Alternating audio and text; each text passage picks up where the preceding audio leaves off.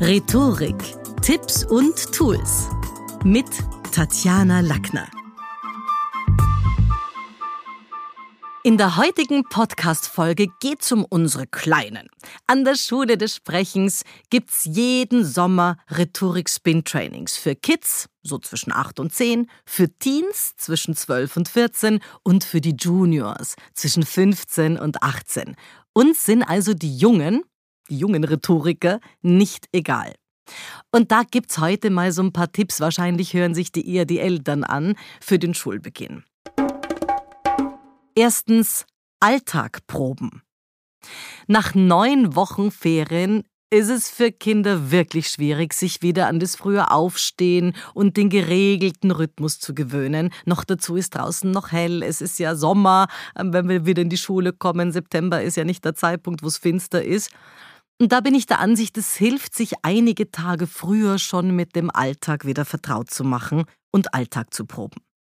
Denn das frühe zu Bett gehen muss wieder geübt werden und die Gegenwehr, liebe Eltern, die wäre auch zwei Stunden später garantiert, weil da ist es immer noch hell. Zweitens, Chronologie in ganzen Sätzen.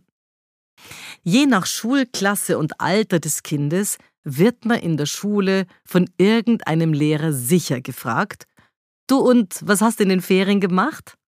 Besonders Fremdsprachenlehrer versuchen sich durch persönliche Fragen einen Überblick über den aktuellen Leistungsstand der Klasse zu verschaffen und die vorhandenen Vokabeln, falls noch welche vorhanden sind.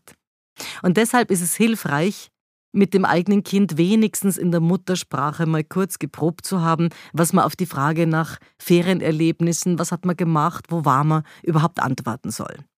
Denn neue Lehrer beeindruckt ein liebloses Gestammel dann wenig.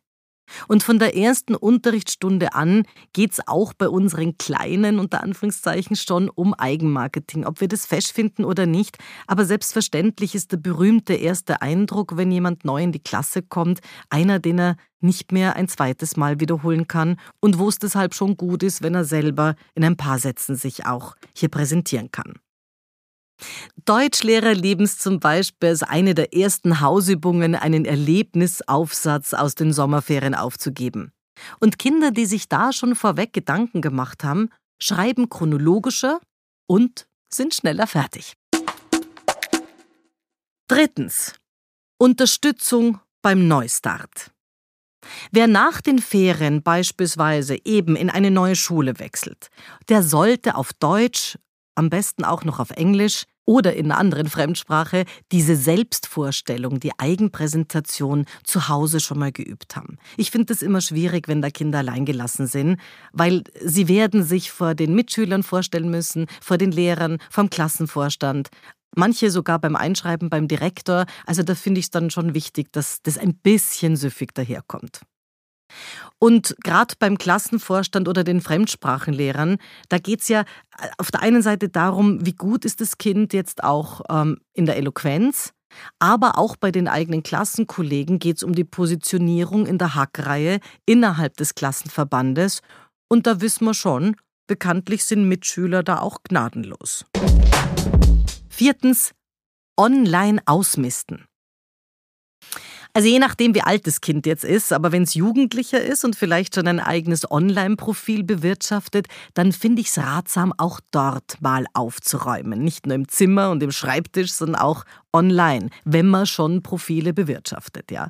Denn es ist anzunehmen, dass sich die Mitschüler gleich am ersten Tag einen Überblick verschaffen, wer das neue Gesicht in der Klasse ist. Und da würde ich halt schon auch schauen, dass man dem eigenen Fortpflanz peinliche Instagram-Offenbarungen. Auf Facebook sind die Jugendlichen ja kaum mehr, da sind die Erwachsenen, aber auf Twitch und auf, auf Snapchat und wo auch immer. Also, dass man ihnen das erspart. Fünftens, einsilbige Antworten verhindern. Das geht uns Eltern doch wirklich allen so. Tausende Eltern fragen in den ersten Schulwochen nach, du, wie war's in der Schule, erzähl einmal, und bekommen dann mitunter recht einsilbige Antworten. Gut, Schule halt. Ja eh. Und nicht mehr. Was hilft?